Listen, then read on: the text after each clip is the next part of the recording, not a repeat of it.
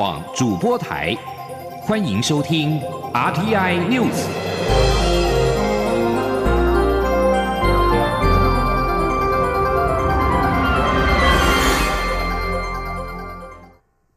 各位好，我是主播王玉伟，欢迎收听这节央广主播台提供给您的 RTI News。今天是二零二零年四月三十号，新闻首先带您关注。美国首席防疫专家福奇表示，吉利德药厂所产生产的试验性抗病毒药物瑞德西韦，在缩短病患康复的时间方面有明显显著的积极作用，经证明是一种可以阻止新冠病毒的药物。另外，美国联邦准备理事会二十九号表示，COVID-19 大流行已经构成巨大的卫生和经济困境，联准会将维持基准利率，并且可能逼近于零。而相关的消息大幅抵消了美国揭开经济衰退序幕的噩耗。受到以上利多消息的带动之下，美国道琼工业指数今天中场上涨了五百三十二点三二点，或百分之二点二一，以两万四千六百三十三点八六点作收。另外，标准普尔五百指数也上涨了七十六点一二点，涨幅百分之二点六六，收在两千九百三十九点五一点。科技股纳斯达克指数指数晋扬了三百零六点九八点，涨幅百分之三点五七，收在八千九百一十四点七一点。欧洲股市二十九号也随着全球股市收红，三大指数涨幅都在百分之二以上。不过，短期的经济冲击难免。受到疫情的冲击，美国今年首季经济折合年年率萎缩了百分之四点八，创下金融海啸之后经济衰退期以来的最糟表现。由于全美经济首季末尾才几近停摆，第二季情势恶化，经济衰退基成定局。美国商务部二十九号公布。美国第一季国内生产毛额 GDP 折合年率萎缩百分之四点八，这是美国经济自二零一四年首季折合年率萎缩百分之一点一以来首次出现负成长，也是二零零八年第四季折合年率萎缩百分之八点四以来的最早表现。全美国多数州政府在三月中旬陆续颁布居家防疫令，商家大规模停业，掀起近代最严重的失业潮。部分华尔街法人预期，美国第二季经济折合年率可能萎缩百分之三十以上。继续将焦点转回到国内，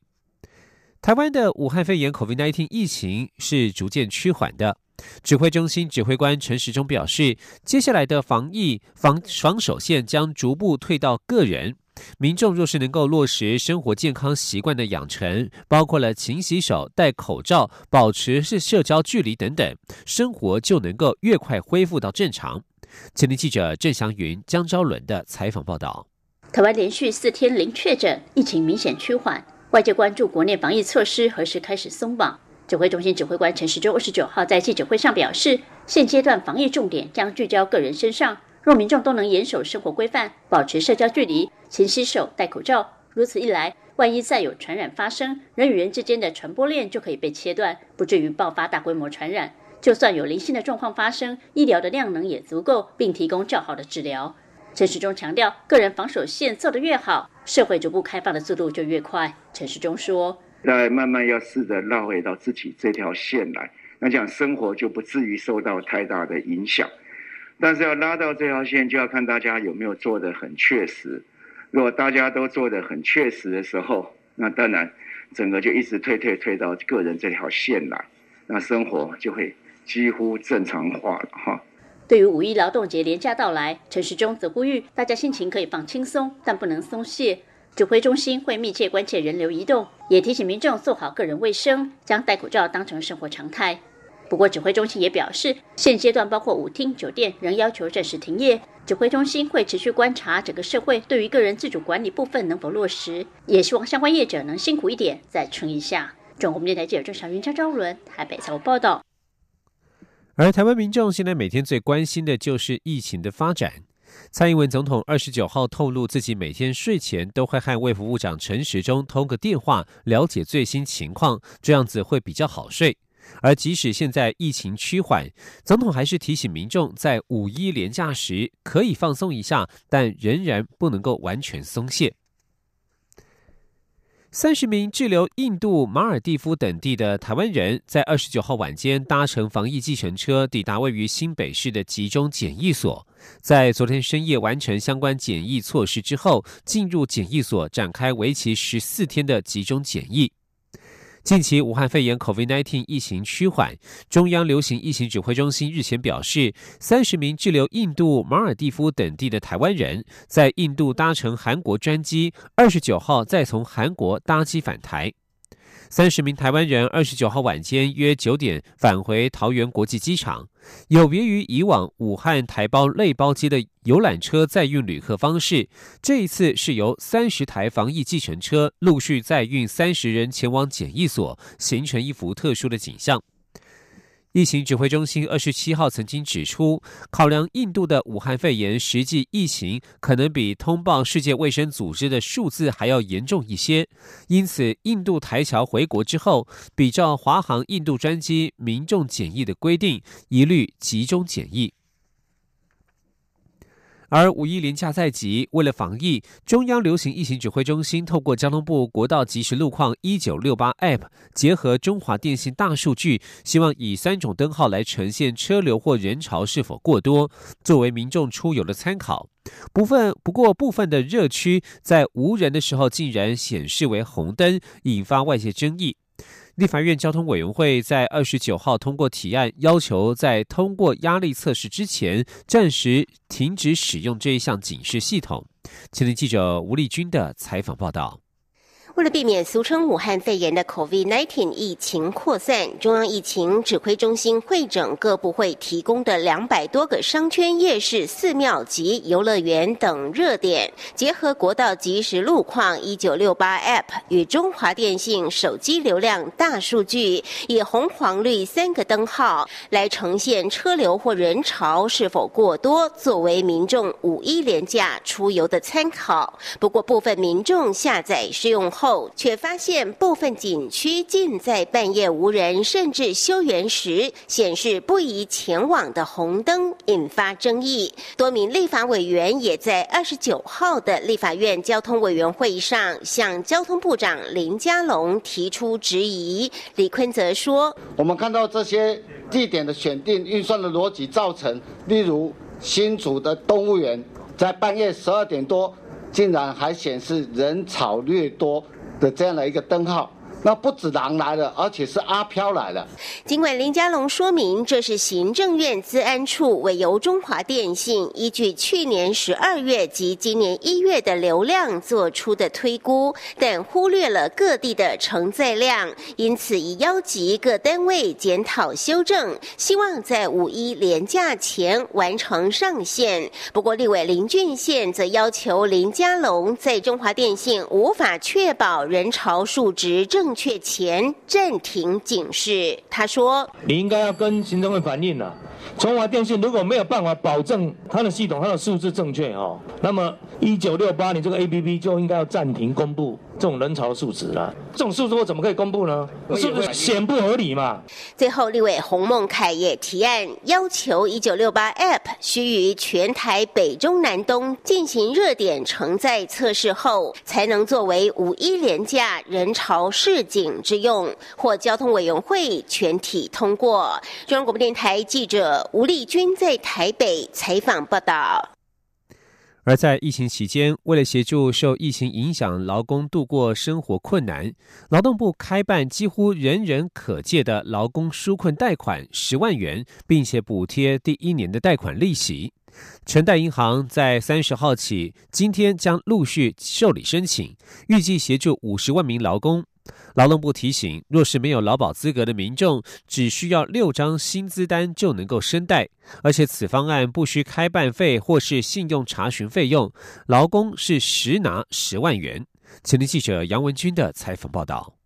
劳动部指出，劳工纾困贷款对象为年满二十岁本国籍劳工，每人贷款额度最高新台币十万元，贷款期限三年。利息为百分之一点八四五。劳动部将补贴第一年的利息，贷款前六个月为宽限期，劳工无需缴纳本金；第七个月到第十二个月摊还本金，第二年起按月摊还本金及利息，每月约还款三千元左右。预计协助五十万名劳工，将视情况增加名额。劳动部政务次长林明玉指出，参加劳工保险的劳工不需要再减负工作证明文件。若无劳保资格的民众，只要过去一年内有六张薪资收入证明，包含薪水袋、打卡记录、网拍收入等，或是一年内有三个月收入达两万三千八百元以上的证明，就可以通过申贷门槛。劳动部也提到，对于刚投入职场的新鲜人，符合资格者也可以申贷。他说：“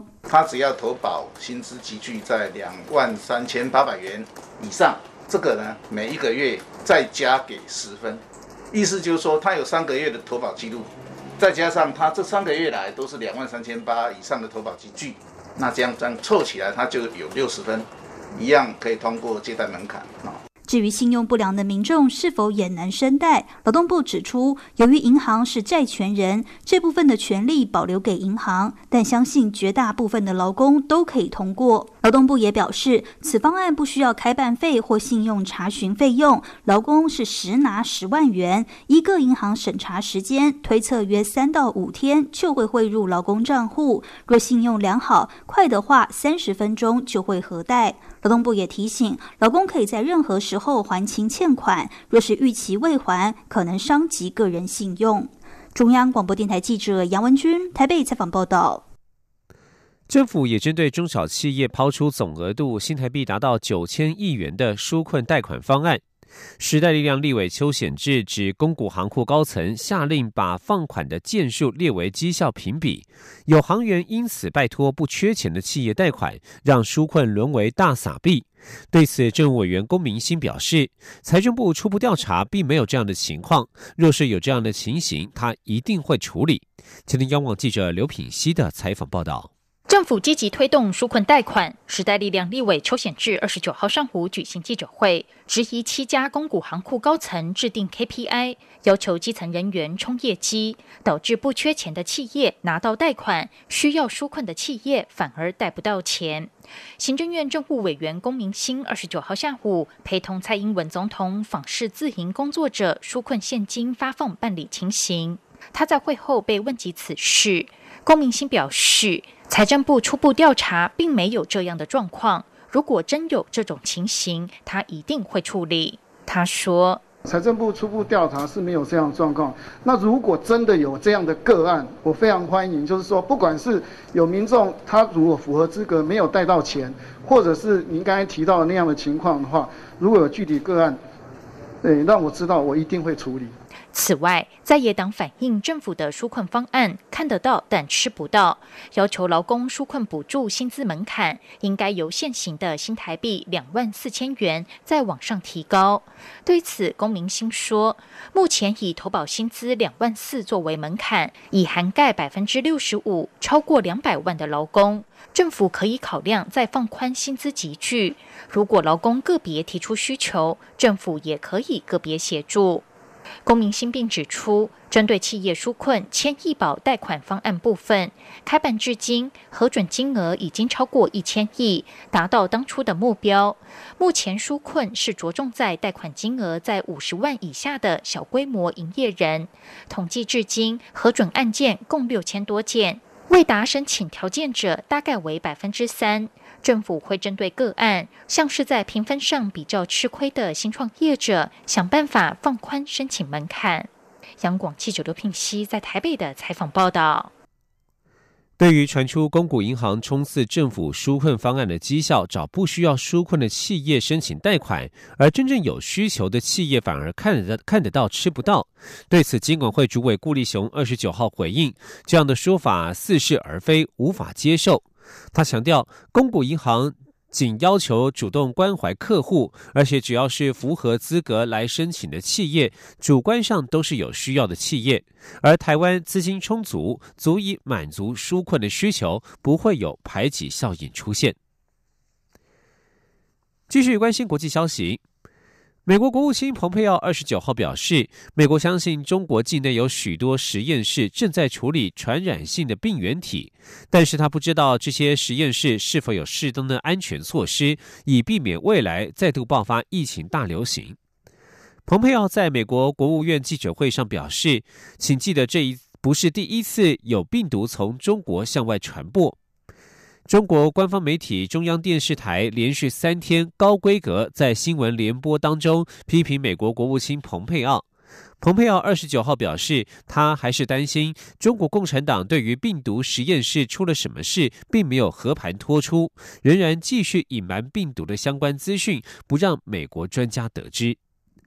这里是中央广播电台。我是加医科医师许淑华。防疫期间，请配合邮差及快递业者的防疫事项。民众需要签收快递或者是挂号时，请先佩戴口罩，尽量以印章去签收，或者是自备签收笔，保持一公尺以上的社交距离，并且减少交谈。签收前后，请记得要清洁双手哦。若是居家隔离或者是检疫者，请主动告知。多使用线上付款，减少现金交易。有政府，请安心。资讯由疾管署提供。是阳光，翅膀打开了世界之窗；是阳光，翅膀环绕着地球飞翔。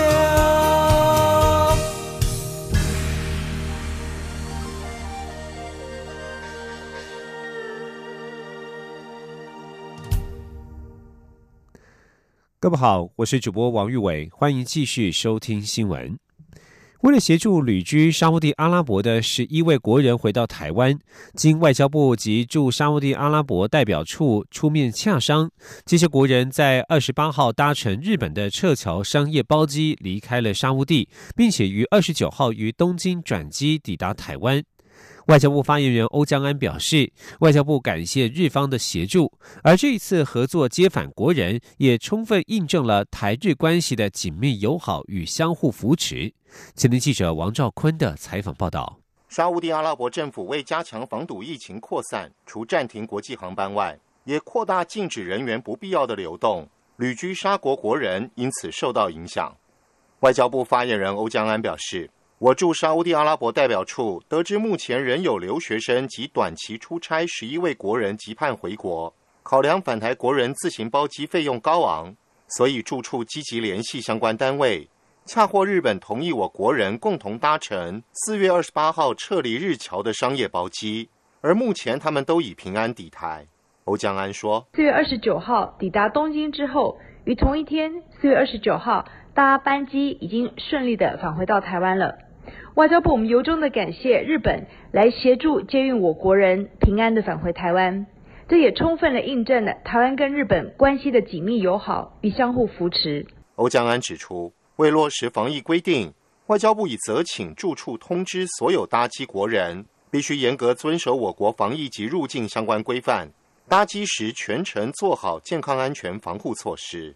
由于全球武汉肺炎疫情持续蔓延。外交部再次吁请国人，绝非必要应避免出国，并提醒所有旅外国人高度注意健康防护，随时与我驻外管处保持联系，以及时获得必要协助。中央广播电台记者王兆坤台北采访报道。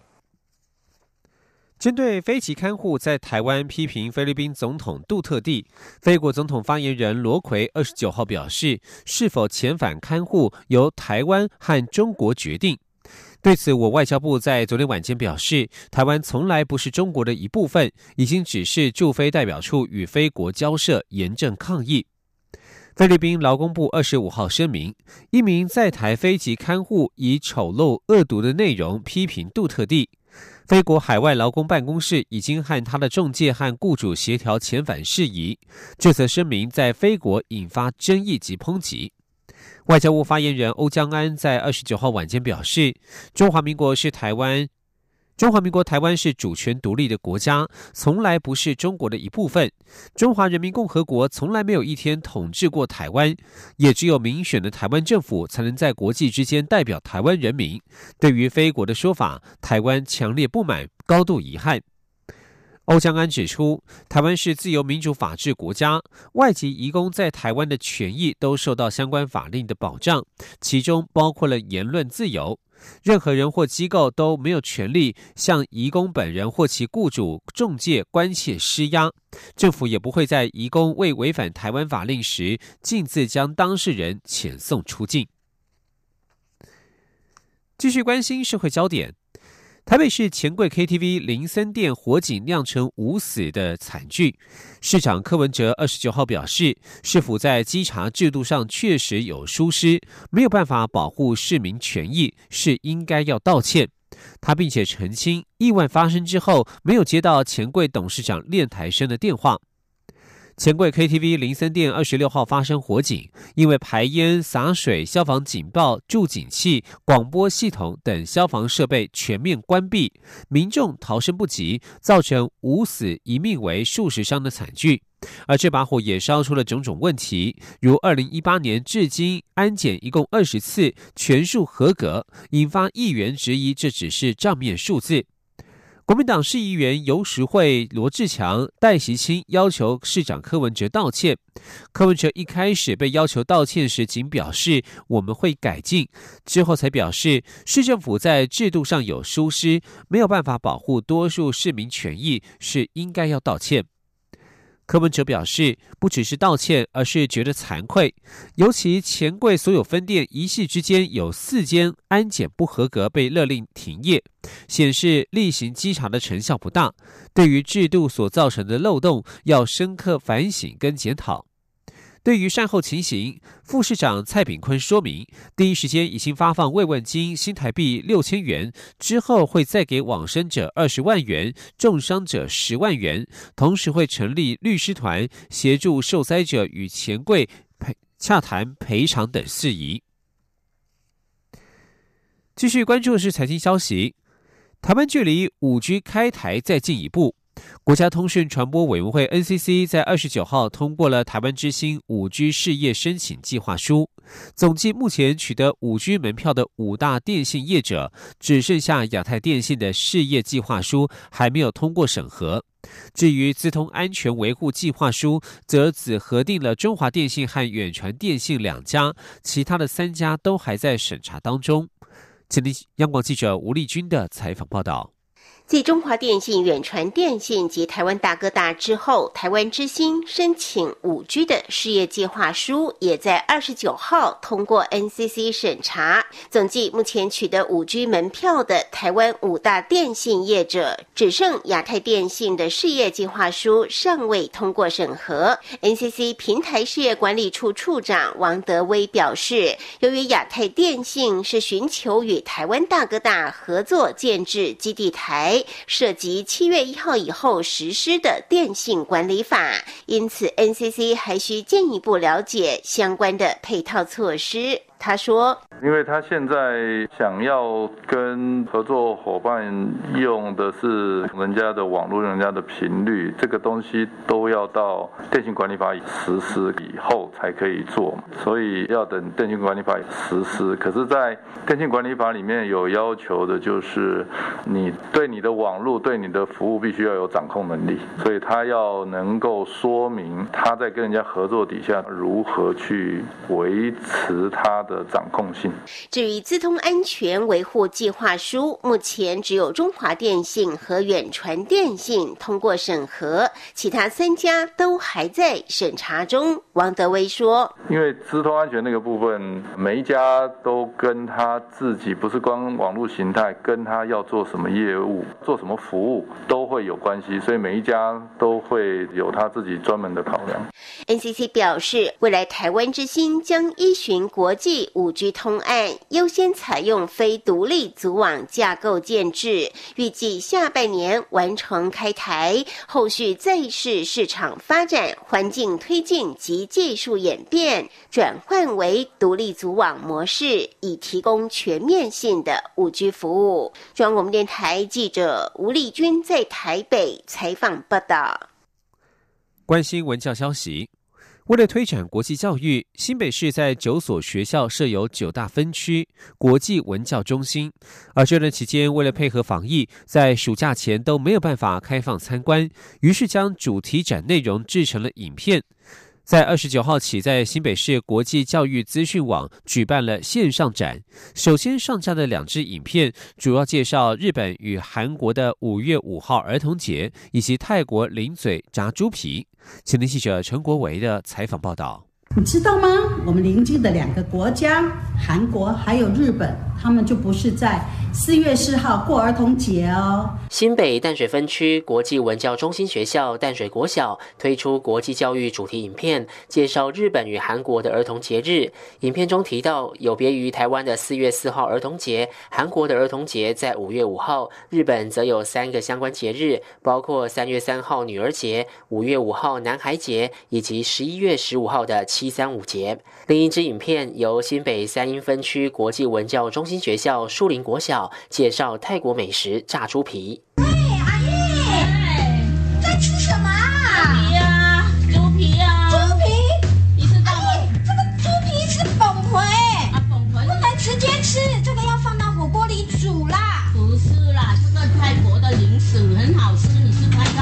深受泰国人喜爱的炸猪皮，除了是当地人的郊游凉拌，还有人会在天气热的时候拿来沾辣椒吃，会觉得特别下饭。新北市教育局科长吴怡珍表示，各分区国际文教中心往年在四月办展览，开放各校申请参观及安排 DIY 游戏闯关等活动。今年因防疫改为在线上办展，也结合新北市国际饮食教育扎根计划，融入异国美食文化。下半年或者是过阵子疫情比较缓了，我们就可以让学生们或家长们到中心来参观了。吴怡珍说：“无论是大朋友或小朋友，上一趟国际文教中心线上展，将能深刻感受多元文化之美。下一波影片预计介绍菲律宾、柬埔寨和越南的美食与文化。”中央广播电台记者陈国维新北采访报道。将焦点转到国际间。韩国京畿道利川市一处施工当中的物流仓库，二十九号发生了严重大火，截至目前已经至少有三十八人死亡，十人受伤。韩国联合通讯社引述消防官员的话报道指出，失火的仓库是没有完工的四层楼建筑，火势扩散极快，导致内部人员无法疏散。当地官员指出，八名伤者伤势相当严重。利川消防单位首长徐成玄告诉韩联社表示，可能是因为油滴被引燃才造成大火，但警消仍在调查确切的事故原因。根据韩联社报道，目击者表示，他们至少听到十次的爆炸声。青瓦台发言人康明硕表示，南韩总统文在寅已经下令政府官员动员一切可用的资源进行搜救。日本经济新闻报道，先前针对境内俗称武汉肺炎的二零一九年冠状冠状病毒疾病 （COVID-19） 疫情所发布的紧急事态宣言，实施期限将于五月六号到期。日本政府打算以全国为对象，延长大约一个月的时间。报道指出，日本政府将是五月一号召开的专家会议讨论的结论，以及疫情发展做出最终判断。日本首相安倍晋三到了本月三月七号，在听取专家意见，并且前往国会报告备询之后，基于新型流感对策特别措施法，首都公布紧急事态宣言，以东京都、大阪府、千叶县、神奈川县、埼玉县、兵库县及福冈县等七个都府县为实施对象，时间到五月六号为止，为期约一个月。但是九天之后的五月四月十六号，安倍又在公布了第二波紧急事态宣言，将适用对象从原本的七都府县扩及到日本全境的四十七个都道府县，期限一样是到五月六号。安倍二十九号在国会参议院预算委员会备询时指出，五月六号还能不能说紧急事态宣言就此结束？目前情况仍然相当严峻，表达如期解除有其困难的看法。新闻最后带您关心的是国际油价的消息。美国原油库存增长的速度比预期来得慢，加上汽油库存